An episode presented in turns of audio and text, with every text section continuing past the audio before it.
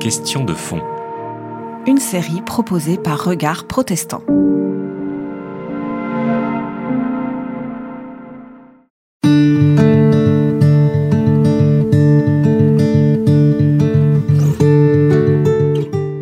Alors c'est vrai que l'on associe souvent les évangéliques à la question de l'évangélisation. Bien évidemment, derrière, il y a la question du, du prosélytisme. Euh, on retrouve chez les évangéliques parfois un vocabulaire un peu conquérant. On se souvient de, euh, il y a plusieurs années déjà de cette une du Nouvel Observateur qui avait titré Les évangéliques, euh, la secte qui veut conquérir le monde. Il y a aussi ce papier tout récent du Figaro intitulé La dangereuse expansion des sectes évangéliques. Derrière cette idée se cache voilà, toute la sensibilité des Français aussi à la question du prosélytisme, à la question d'une expression euh, euh, religieuse militante, toujours perçue un peu comme euh, suspecte, en tout cas questionnant quelque chose qui est au cœur même de la culture française. Quel est votre regard, vous, en tant qu'adventiste, sur cette question, Gabriel Monet? Merci beaucoup pour cette introduction et avant de peut-être juste aborder cette question-là qui nous rassemble entre autres cet après-midi de l'évangélisation, je me permets deux remarques préliminaires pour aussi répondre à votre première invitation. Tout d'abord, en tant qu'adventiste, certains pourraient se demander la place des adventistes dans le, panorama euh, protestant. Alors, euh, souvent, l'adventiste n'est pas très connu. Je me permets juste une phrase pour le, présenter. C'est un mouvement qui est né donc au milieu du 19e siècle aux États-Unis, mais qui est aujourd'hui un mouvement, une église mondiale. Une particularité probablement dans le monde évangélique qui n'est pas donc fondé sur le congrégationalisme et qui est finalement très hiérarchisé à certains égards, en tout cas très organisé et euh, dont les caractéristiques seraient les suivantes, liées à son nom, adventiste du septième jour. L'adventisme, advent, met l'accent sur l'espérance, donc euh, l'attente du retour de Jésus. Et adventiste du septième jour, parce que le sabbat est respecté, vécu comme le jour de culte par les adventistes, dans cette dynamique où euh, le salut par grâce amène, et je crois qu'on partage tout ça finalement, mais à être vécu dans une conséquence où nous vivons les paroles de Dieu, les dix paroles, incluant le, quatrième commandement qui, est, qui, concerne le sabbat. Et peut-être un dernier élément serait euh, la vision holistique des adventistes qui euh, cherchent à, mettre ensemble l'esprit, l'âme et le corps. Et donc toujours, les adventistes ont eu un, soin particulier pour une vision voilà, complète, y compris dans le corps et la santé. Deuxième remarque préliminaire pour l'ensemble des sujets finalement qui, va nous, euh, qui nous concernent cet après-midi, y compris celui de l'évangélisation c'est dire qu'il y a une diversité de, visions, d'opinions dans le temps et dans l'espace. On n'a pas toujours pensé de la même manière dans l'adventisme, et je, discerne, et ça me réjouit à certains égards, peut-être que d'autres moins, ou ça peut être inquiétant, mais qu'on on évolue dans notre pensée. Et par ailleurs, on ne pense pas tous la même chose, que ce soit euh, les uns ou les autres, en fonction de nos cultures et de nos points de vue ou de nos sensibilités. Donc l'adventisme est aussi parcouru en interne par une vraie, diversité. Donc euh, je vais assumer mon point de vue, qui ne sera peut-être pas forcément exactement partagé à la lettre par tous les adventistes. Alors concernant l'évangélisation, puisque c'est la question euh, première qui est posée, je ferai quatre remarques pour aller très vite. La première, c'est que les adventistes considèrent assez clairement que l'évangélisation fait partie de la vie normale du croyant et d'une juste vision de l'Église. Donc on n'a pas de honte à dire oui, c'est notre mission que d'évangéliser. Les envois en mission du Christ ressuscité euh, modélisent et justifient évidemment cette, cette vocation d'une Église qui a vocation à être une Église témoin en tant qu'Église et une Église de témoins. Deuxième remarque, d'un point de vue conceptuel, mais aussi euh, avec des implications pragmatiques, il y a une claire orientation aujourd'hui, ce n'a pas toujours été le cas dans l'histoire, pour privilégier ce qu'on pourrait appeler l'évangélisation relationnelle. C'est-à-dire euh, une vision que, à titre personnel, j'aime bien appeler missionnelle plutôt que missionnaire. C'est finalement une critique à triple niveau d'une conception de la mission. D'une part, justement, une, une, prise de distance par rapport à une approche conquérante, voire à un moment donné colonialiste de la mission. Deuxièmement, que l'Europe, donc la France, est aujourd'hui terre de mission, avec tous les enjeux de sécularisation, de, de, post ou d'ultramodernité. Mais aussi, troisièmement, que la mission est d'abord celle de Dieu avant d'être la nôtre. Et donc une vision de, de l'évangélisation qui est peut-être plus théocentrée qu'ecclésiocentrée. Dans ce sens-là, l'Église est un moyen et non une fin. Donc concrètement, il y a des, invitations hein, dans les églises adventistes à assumer un, témoignage personnel. Il y a parfois, bien sûr, encore et toujours, des, événements, des actions, certains les appellent des campagnes d'évangélisation, les conférences. D'un côté pratique, ça passe aussi par de nombreuses, un certain nombre d'implantations d'églises. Troisième remarque, l'évangélisation se situe dans une vision large et ouverte de l'Église par rapport à sa présence au monde et son influence dans la société, et qui est une réalité pour l'adventisme de longue date. En particulier, quatre domaines témoignent de cet engagement historique de, servir le monde finalement. Cela a été présent dans la, dernière capsule vidéo où cette jeune adventiste de Neuilly parlait de son engagement dans Adral, où le, secours, le service humanitaire est quelque chose de très fort. Et on ne voit pas de dichotomie entre l'action sociale et la proclamation par la parole. Il y a une vraie complémentarité. Mais aussi, de manière peut-être plus surprenante, je l'ai évoqué tout à l'heure, au travers de la santé. Les adventistes considèrent qu'on peut évangéliser ou être présent au monde, servir ce monde en, soignant les gens, à l'image de ce que le Christ a fait. Et euh, dans le monde adventiste, il y a un très très grand réseau d'hôpitaux, de dispensaires, d'actions sanitaires. Également au travers de l'éducation. Le réseau adventiste éducatif est le premier réseau protestant mondial d'éducation. Il y en a un certain nombre en France, peu, peu en Europe à cause des législations et des complications, mais pratiquement dans certains pays, il y a une église, une école. Et au travers de cette dimension de l'éducation, il y a une vraie implication dans l'évangélisation. Et puis enfin, au travers de la liberté religieuse, l'AIEDLR, l'Association internationale pour la défense de la liberté religieuse, qui est loin d'être une association qui a été créée au bénéfice interne, mais vraiment pour permettre à tous d'avoir cette liberté de religion. C'est un, élément euh, absolument important. Alors je, je conclus avec une petite remarque, puisque ça a été présenté comme des défis, notamment celui de l'évangélisation et des sujets suivants. Alors bien sûr, le défi de l'évangélisation, il l'est pour les évangéliques et donc pour les adventistes, à bien des égards. Mais on pourrait presque s'étonner que ce soit présenté comme un défi pour les évangéliques, parce qu'il me semble qu'il le serait peut-être encore plus pour d'autres protestants ou d'autres chrétiens. Un des faits les plus objectifs que nous avons sur le protestantisme et dans, dans sa recomposition est une statistique sortie de la Nouvelle France protestante, euh, ce, livre qui a marqué notre décennie, sous la direction de, de Sébastien Fatt et de Jean-Paul Willem, sorti en 2011, qui disait qu'il y avait, sur 100 protestants, il y avait 22 protestants présents dans nos églises dont les parents n'étaient pas protestants. Un signe, je crois, tout à fait objectif de cette recomposition, mais aussi sans doute du signe de l'évangélisation. Alors, est-ce que c'est votre cas dans votre église euh, à Créteil, euh, Yvan Carluère? Euh, est-ce que, Qu'est-ce que vous constatez, en fait, vous qui êtes justement dans une église en, en pleine expansion alors effectivement, c'est vrai, on a fait des statistiques puisqu'on fait un sondage annuel et on peut dire, nous, qu'une majorité de personnes ne sont pas nées dans une famille ni protestante, ni évangélique, ni, mixé. Euh, donc 53% des personnes viennent d'un non, d'une non-ouverture au protestantisme ou à l'évangélisme au départ. Euh, du coup, pourquoi ils viennent? On leur a posé la question pourquoi ils viennent? Euh, ils viennent parce que des amis leur ont dit de venir. Donc on revient sur l'idée que c'est l'amitié qui est la première raison. À l'heure où il y a tellement de sectes et d'endroits bizarres, ils ont besoin d'avoir une personne qui soit un peu le prescripteur, qui dit l'endroit où je vais est un bon endroit.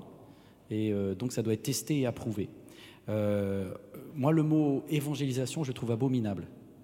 Donc, euh, alors je parle, en mon nom à moi, je ne parle pas au nom de tous les pentecôtistes ou tous les charismatiques, on est bien d'accord. Déjà, lui, en tant qu'adventiste, il a du mal à parler aux tous les adventistes qui sont hyper structurés. Alors, les pentecôtistes et les charismatiques, là, j'ai aucune chance de parler en leur nom. Donc, je parle juste en mon nom. Mais pourquoi, pour moi, évangélisation, c'est dramatique? Parce que quand j'étais petit, on faisait ça comme ça. Effectivement, c'était une caractéristique euh, dans les unions pentecôtistes de faire une réunion d'évangélisation du dimanche après-midi dramatique d'ailleurs, où il y avait un ou deux SDF qui venaient et on leur sautait dessus pour qu'ils se convertissent. Ça marchait jamais. Et euh, heureusement d'ailleurs, parce que sinon ça aurait été de la manipulation totale. Mais le, système d'inviter à une réunion d'évangélisation, j'ai réalisé quand j'étais prof dans, le lycée Hameau, euh, prof euh, d'un lycée public, c'est que j'irai jamais dans une mosquée à une réunion d'islamisation. Je veux juste une réunion normale, pas une réunion d'islamisation. Et le mot évangélisation est terriblement violent, donc nous, on ne l'utilise jamais. Euh, est-ce qu'on se sent ambassadeur de Jésus-Christ? Oui, absolument. Mais évangélisation, euh, les actions, là, c'est horrible. Euh, maintenant, les gens viennent parce qu'ils aiment, parce qu'ils en parlent à leurs amis, et, et c'est même pas une stratégie pensée. Donc, des fois, on pourrait croire qu'il y aurait des techniques. Il n'y a pas de technique. Aimer les gens vraiment, inconditionnellement, et parler leur de l'amour de Jésus. et en fait, je pense que la Bible, a tout ce qu'il faut pour que les personnes s'y attachent en fait. Il faut juste la présenter de façon moderne, dynamique euh, et concrète. Voilà. Et les gens, ils viennent, ils ont soif de Dieu. Mais quel regard vous portez? Parce qu'une des représentations médiatiques que nous avons justement du pentecôtisme, mm. c'est ces grandes rencontres euh, dans des salles neutres, autour de, de guérison, toutes sortes de démarches. Euh, quel regard vous portez sur, euh, sur ce pentecôtisme-là? Le XXe siècle. C'était le XXe siècle. Je crois beaucoup moins à cela au XXIe, du moins en France. C'est plus du tout comme ça que les églises grandissent. Pas du tout comme ça. Les gens deviennent. Bien, c'est pas quelque chose, peut-être sur une fois où, ça fait connaître, c'est un effet plutôt comme qu'un effet conversion. Où, euh, vraiment, je, crois beaucoup moins au mass crusade, comme ils appelaient aux États-Unis pendant des années. D'ailleurs, aux États-Unis aussi. Maintenant, il y a effectivement un, effet. Il y a deux types d'églises qui sont en train de grandir fort les toutes petites et les très grandes. Donc il y a des personnes qui se retrouvent mieux dans une très très grande église que les sociologues appellent méga church, mais parce qu'il y, a beaucoup plus que simplement un culte avec de la louange, une prédication, mais il y a un super service des enfants. Nous, par exemple, on aura des toboggans géants qui descendent, il y a, un fun park, il y a du café, donc c'est toute une expérience de vie. Mais pour ceux qui aiment de la même façon un, grand centre commercial ou Amazon. Et puis en même temps, il y a des personnes qui ont besoin de l'infiniment petit et qui, eux, se retrouvent dans des églises évangéliques beaucoup plus petites, de, de 5-10, à prendre la Sainte Seine et à aller euh, vraiment dans l'intimité. quoi. Donc c'est deux formats, à mon avis, complémentaires, mais le format qui souffre aujourd'hui, dans, notre analyse des églises de type pentecôtiste et de type charismatique, c'est toutes celles qui sont entre 300, enfin entre, pardon, entre 100 et, et 300, 400. Ils sont tous en train de souffrir parce qu'ils sont trop grands et pas assez grands pour attirer voilà, à l'heure actuelle. Florence Blondon, votre regard sur euh, l'évangélisation des évangéliques Sur l'évangélisation, d'abord moi non plus j'aime pas trop le terme d'évangélisation, mais bon, d'un autre côté tout le monde comprend ce que ça veut dire. Donc euh, je vais l'employer quand même quelque peu ici, mais je ne l'emploierai jamais dehors. Parce que justement, à mon avis, euh, un des traits de l'évangélisation quand elle est bien faite, c'est déjà de se dépouiller de notre patois de Canaan, comme on dit et donc euh, parler aux gens euh, dans leur langage. Et, ce n'est pas une traduction de la Bible, par exemple, euh, dans un langage moderne, c'est carrément une traduction du message de l'Évangile. Et il y a pas mal d'églises évangéliques qui savent le faire. mais je pense qu'aujourd'hui, en plus, en plus, je vais dire, franchement, je suis très mal à l'aise avec les étiquettes. Alors, évangélique, libéraux et tout ça, je ne sais pas ce que c'est. Parce que des fois, j'écoute euh, des, prédications euh, de collègues dits évangéliques et je m'y retrouve tout à fait. Et en plus, là, je me retrouve tout à fait dans ce que vous avez dit, l'un et l'autre, au niveau de la manière de faire, particulièrement au niveau de, de l'importance du relationnel, à deux niveaux. Je pense que l'importance du relationnel, parce que c'est par le relationnel que les gens arrivent. Et bon, alors, moi, je suis issue de l'armée du salut, alors euh, je faisais des plein quand j'avais 15 ans, mais je le ferai plus jamais, ça. Je suis pas sûre que ça marche, d'ailleurs, de sortir dans la rue et d'haranguer les gens. Bon, ça marche plus, voilà. Mais le relationnel, j'y crois profondément. Et ça, c'est une des, richesses des églises euh, dites évangéliques, mais ça se vit aussi dans d'autres églises, hein, je veux dire, euh, même les églises catholiques qui font ça, enfin je veux dire, ils savent très bien faire aussi. Je crois que c'est pour ça que c'est compliqué de, mettre des étiquettes et de dire les uns font comme ci, les autres font comme ça.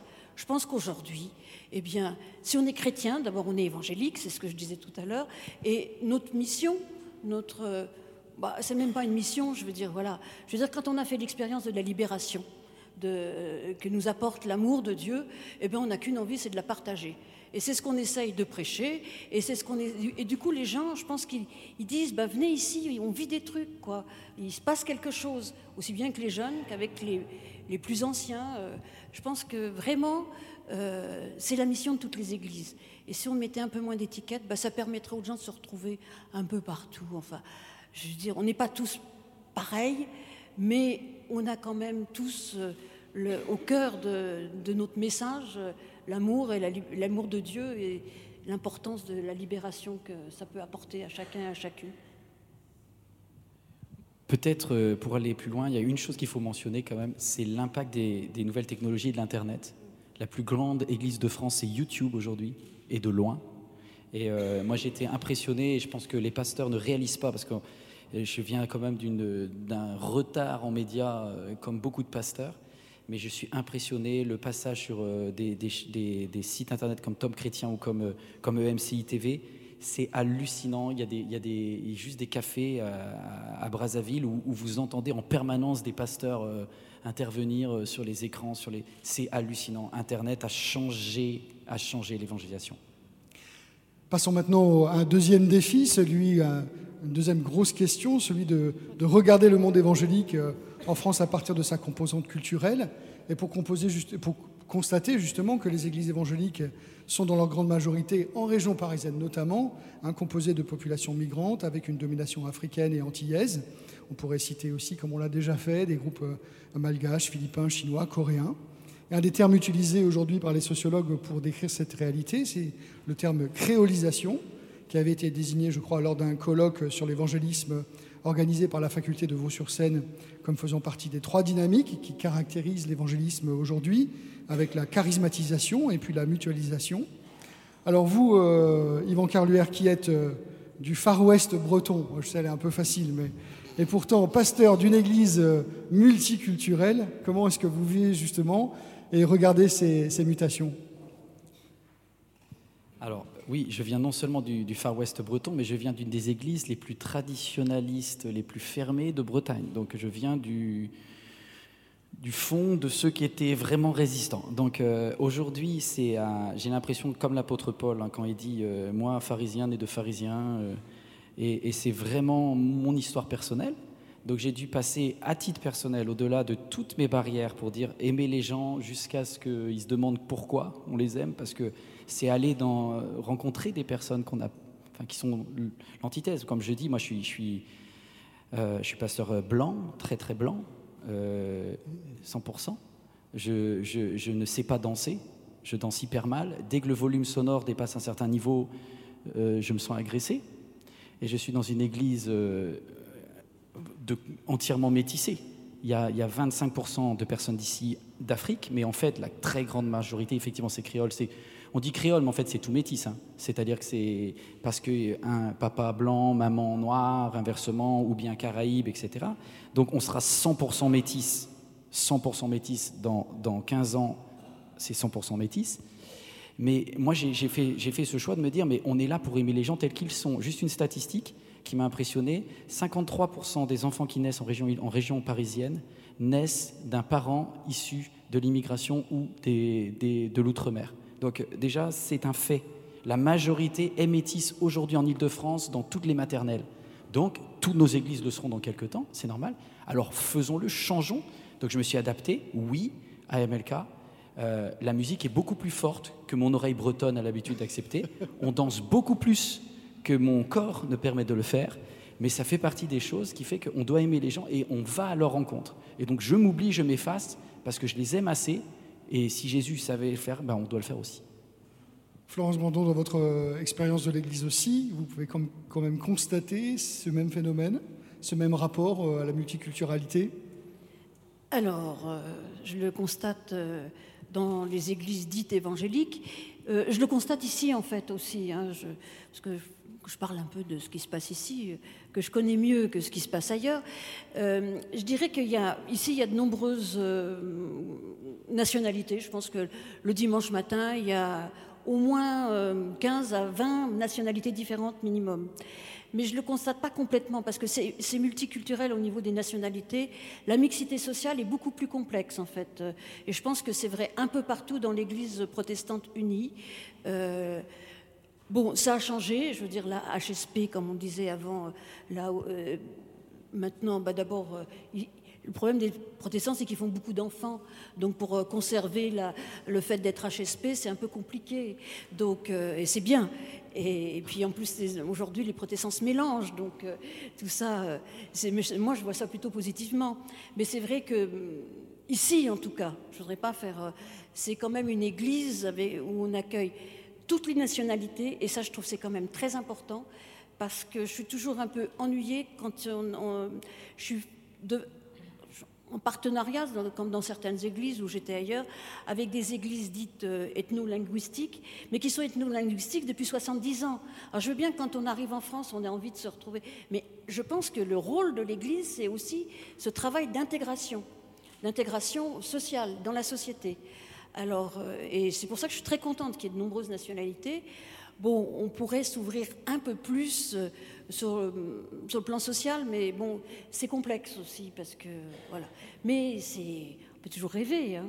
voilà. Mais ça, quand même, ça change quand même. Hein. C'est-à-dire qu'aujourd'hui, on a beaucoup de classes moyennes. Euh, mais c'est vrai que si on prend par exemple le, euh, le, système de la santé, on a plus à partir des infirmiers que des aides-soignants. Voilà. Mais euh, c'est pas. Tout le monde est bienvenu, mais peut-être que tout le monde ne se sent pas aussi bien accueilli. C'est vraiment une réflexion qu'on doit avoir.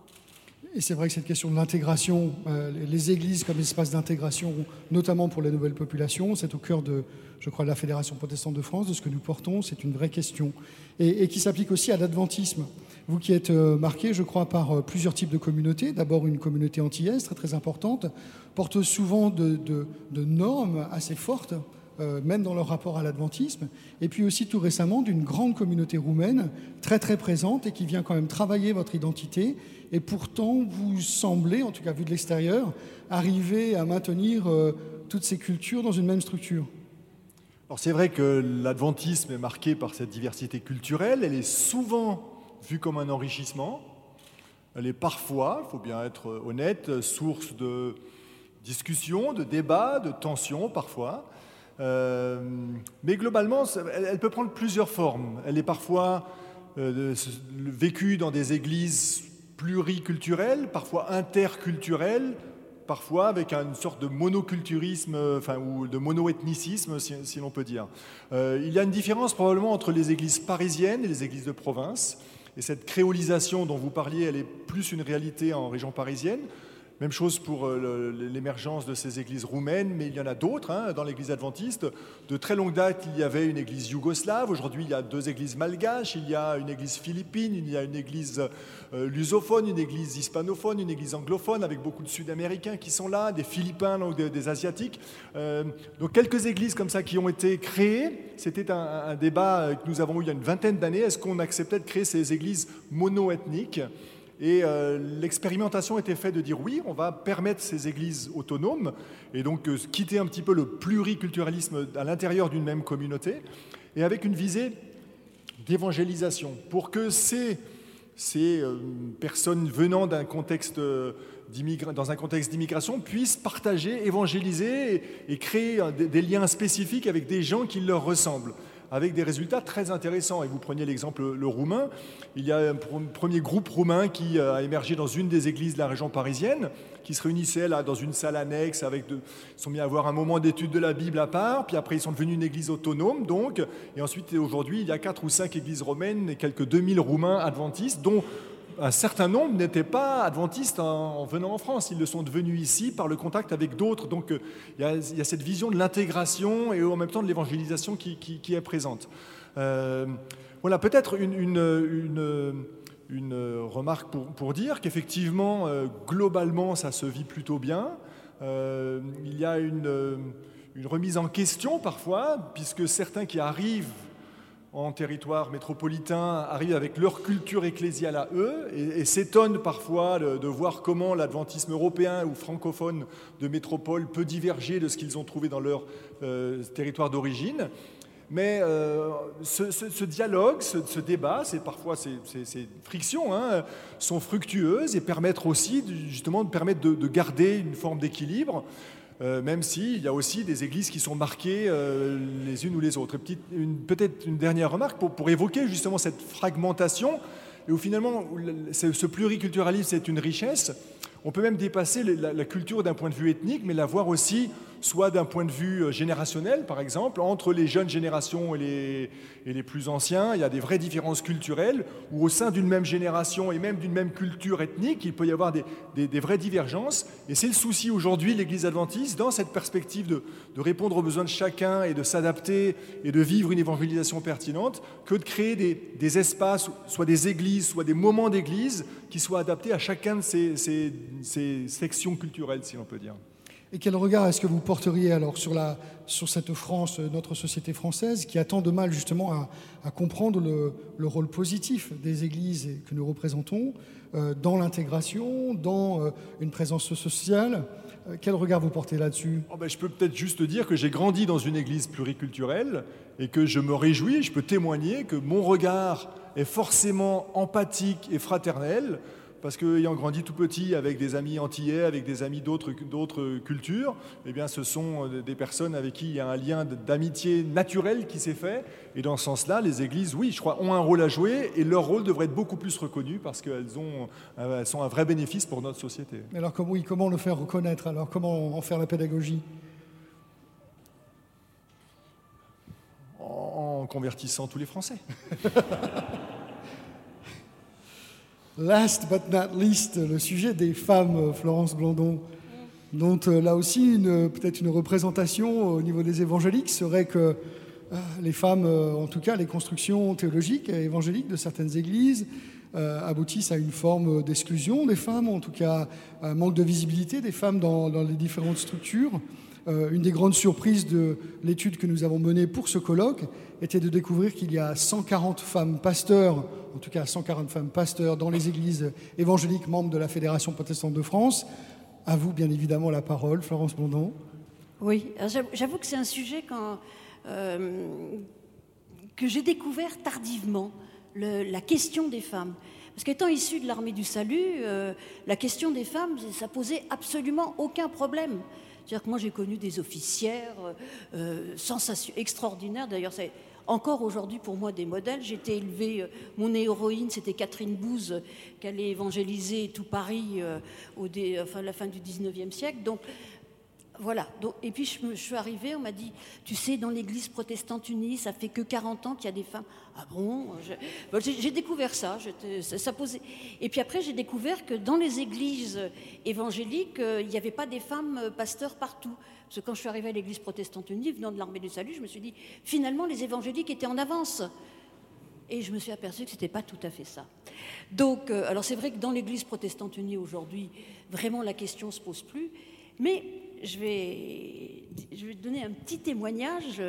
Et, du coup, je m'adresse aussi euh, à mes frères et sœurs évangéliques. D'abord, euh, elles ne sont pas visibles. Elles sont pas visibles dans certaines églises au niveau du ministère pastoral. Mais sinon, tout le reste, c'est les femmes qui le font. Hein. Donc, euh, je ne voudrais pas dire, mais bon, heureusement, ça s'ouvre aujourd'hui. Alors, quand je suis arrivée ici, je l'ai appris après, vous savez, quand on se présente comme pasteur, il y a le conseil presbytéral qui, qui dit oui, non, enfin, ça discute beaucoup avant de. ça délibère. Et en fait, dans l'ensemble, tout le monde était d'accord, sauf une femme. Une femme euh, africaine, avec qui je suis très très amie. Elle a dit Ah non, on ne peut pas avoir une femme pasteur parce que les Africains vont jamais pouvoir accepter une femme pasteur. Bon, mais comme elle était toute seule, je suis arrivée quand même comme femme pasteur ici au Temple de l'Étoile. Et je pense que c'est elle qui me défendrait le mieux aujourd'hui. Donc, ça a été très rapide d'ailleurs. Et alors, je vais vous dire une chose aux églises évangéliques euh, euh, qui hésiteraient. Je dis, mais osez, osez, essayez. Et puis faites confiance aux femmes, comme Jésus a toujours fait confiance aux femmes. Donc allez-y, osez, et vous verrez, jamais vous serez déçus. Bon, vous pouvez être déçu, vous pouvez être déçu peut-être parce que, mais pas parce qu'elle est une femme, parce qu'on est des fois déçu par son pasteur, hein, que ce soit une femme ou un homme. Alors voilà, mon message c'est osez, allez-y. Yvan Carluère. Oui. Ah, ça Derrière cette question, c'est peut-être justement le. Je fais, une petite confidence, effectivement. Je pense que si l'église MLK n'avait pas 2000 personnes, j'aurais peut-être été viré de ma fédération parce que depuis effectivement maintenant trois ans, nous on reconnaît officiellement le ministère des Femmes. Pour les assemblées de Dieu en France, c'est pas acquis au niveau national, mais les trois plus grandes assemblées de Dieu que sont à Bordeaux, à Créteil et à Lille, euh, les trois reconnaissent le ministère des, femmes. Donc maintenant c'est accepté en tant que même en leadership et tout, dans, en pasteur pas, parce que des fois il y a des titres de pasteur, mais c'est du pasteur euh, de troisième degré. Non non, de pasteur en responsabilité. C'est accepté maintenant dans, toutes ces toutes ces églises et assemblées de Dieu. Donc je pense que à peu près tout le monde euh, globalement, aujourd'hui, les charismatiques l'ont accepté depuis le début. La plupart des pentecôtistes, c'était un système très français. Alors, juste une chose, je ne pense pas que ça soit plus théologique, c'était surtout culturel. On a eu un blocage de l'Italie, de la France, de l'Espagne et de la Grèce, que des pays de soleil, mais alors pas du tout ouvert aux femmes. Par contre, les assemblées de Dieu et tous les systèmes pentecôtistes du nord de l'Europe ont toujours eu des femmes pasteurs. Donc, euh, chose, euh, les temps changent et maintenant c'est accepté partout. Voilà, donc il n'y a plus de problème. Il y aurait une forme de paradoxe quand même dans votre identité, en particulier pentecôtiste, qu'on pourrait juger culturellement progressiste. On entend bien euh, des formes de culte qui sont euh, modernes, on entend toute votre référence aux, médias, etc. Et puis qui finalement, théologiquement, serait conservateur et aboutirait justement à une espèce de blocage en matière d'évolution sociétale. Comment est-ce que vous regardez cela et ce paradoxe dans vos églises en particulier? Alors il n'y a pas du tout d'unité là-dessus. On ne peut pas dire que c'est homogène. Je pense que MLK, on est considéré comme quasiment des libéraux des évangéliques. Et euh, je suis considéré comme un conservateur par un libéral euh, du protestantisme réformé. Donc euh, c'est très compliqué de savoir où on est. Je pense que oui, il y a aussi des chocs culturels parce qu'il y a des, églises qui viennent profondément d'Afrique. Et là, pour le coup, c'est pas théologique, c'est culturel. Il faut, mettre des vrais mots. Et donc ça dépend de qui a été là au départ et, de l'enseignement du départ. Mais là, je ne pense pas que ce soit forcément théologique. Mais oui, sur les aspects de société, euh, on voit bien que quand la Fédération protestante prend une position et, le pauvre président là-dessus, il est sûr de se faire taper par un des, bouts de la FPF parce qu'il n'y a pas d'homogénéité, c'est sûr. Et à l'intérieur des charismatiques et à l'intérieur des pentecôtistes, il y a une globale, euh, ok, sur les questions de l'avortement, sur euh, les questions de l'homosexualité, il y a à peu près un consensus. Et encore, c'est fragmenté, mais mais c'est vraiment pas un, thème de cheval de bataille aujourd'hui. C'est-à-dire que peut-être c'est, notamment tout ce qui s'est passé par rapport à la décision de, l'Église luthérienne ou de l'EPUDF avant, il faut oser dire les choses. Il y a des églises qui se sentent vraiment offensées, puis il y a des églises pour qui, notamment nous à MLK, c'est un non-sujet. Parce que c'est... Euh, c'est pas un point de conflit doctrinal, puisque c'est eux et c'est leur choix et un respect de leur choix. Alors que dans certaines unions où l'idée d'un point de vue sociétal est globale et doit être partagée par tous, oui, ça peut, ça peut friter là. Gabriel Monet, une perspective peut-être plutôt théologique sur ce, sur ce point de vue. Quel est votre regard spécifique en tant qu'adventiste Et on terminera par là. Oui, alors je, commencerai à répondre à cette question de la place des femmes dans l'Église d'un point de vue adventiste en, en, faisant une affirmation finalement. C'est euh, la valeur intrinsèque de tout un chacun, homme ou femme, aux yeux de Dieu, aux yeux de tous. Ça, c'est vraiment très très clair. Euh, le regard euh, qu'on peut avoir sur le récit de la création, par exemple, où, la femme est présentée comme l'aide de l'homme, on l'interprète très clairement comme euh, quelqu'un qui va aider dans le sens positif du terme, et en se rappelant que dans l'Ancien Testament, ce terme est utilisé plus pour parler de l'aide que Dieu est pour les hommes, les humains, que euh, la femme serait pour l'homme. Donc c'est plutôt à la rigueur une, position de, supériorité de la femme qui va pouvoir aider euh, l'homme. Deuxième euh, élément, après cette première affirmation qu'il faut dire que les femmes ont toute valeur comme les hommes, c'est de reconnaître la place des femmes dans l'Église aujourd'hui et dans l'Église adventiste. Elles sont plus nombreuses que les hommes dans l'Église adventiste, elles sont très actives, elles sont utiles, elles sont précieuses, elles font un travail extraordinaire. Troisièmement, et là c'est un défi ou un problème, c'est selon. Dans l'Église adventiste, euh, on est confronté à la reconnaissance du ministère pastoral. Alors c'est euh, lié au fait que nous sommes une Église mondiale et que ce genre de décision se prend au niveau mondial. Ce débat a été posé en 1995 lors de notre euh, synode mondial, puis à nouveau en 2015 pour avoir été refusé à chaque fois. Et donc cela génère aujourd'hui des vrais débats, des vraies frustrations, voire même des tensions, pourquoi pas des menaces de scission à l'intérieur de l'adventisme parce que certaines unions d'églises ont décidé de outrepasser cela. Beaucoup n'ont pas été jusque-là, mais ont décidé, pour le coup, de, ne plus consacrer les hommes non plus, par euh, solidarité avec les femmes, notamment en Europe. Euh, alors il faut savoir qu'on a trois niveaux de consécration, il faut que je fasse court, mais voilà, on consacre les, les femmes depuis très longtemps anciens d'église, et les anciens d'église peuvent accomplir tous les actes pastoraux officiellement dans un contexte local. Donc finalement, on a des femmes pasteurs aujourd'hui dans l'Église adventiste, mais elles ne sont pas reconnues. Mais il faut le dire, et c'est mon dernier point, que si on fait une trop courte analyse de cela, je ne crois pas que ce soit essentiellement, même si quelques voix peuvent s'exprimer ici ou là pour des raisons théologiques, mais pour des raisons culturelles. Euh, quand on est euh, sud-africain euh, ou sud-américain ou africain, on n'a pas la même sensibilité, même ouverture. Et aujourd'hui, en Amérique du Nord, en Australie, en Europe, il y a une ultra majorité de personnes qui sont pour la reconnaissance du ministère féminin. Et d'ailleurs, le nombre qui augmente de femmes dans nos facultés de théologie en est un signe et on s'en réjouit beaucoup. Je vous remercie tous les trois. C'était un exercice très difficile de s'exprimer aussi courtement sur des sujets aussi importants, mais c'est le bel exercice de la Fédération protestante de France. Un grand merci à vous trois.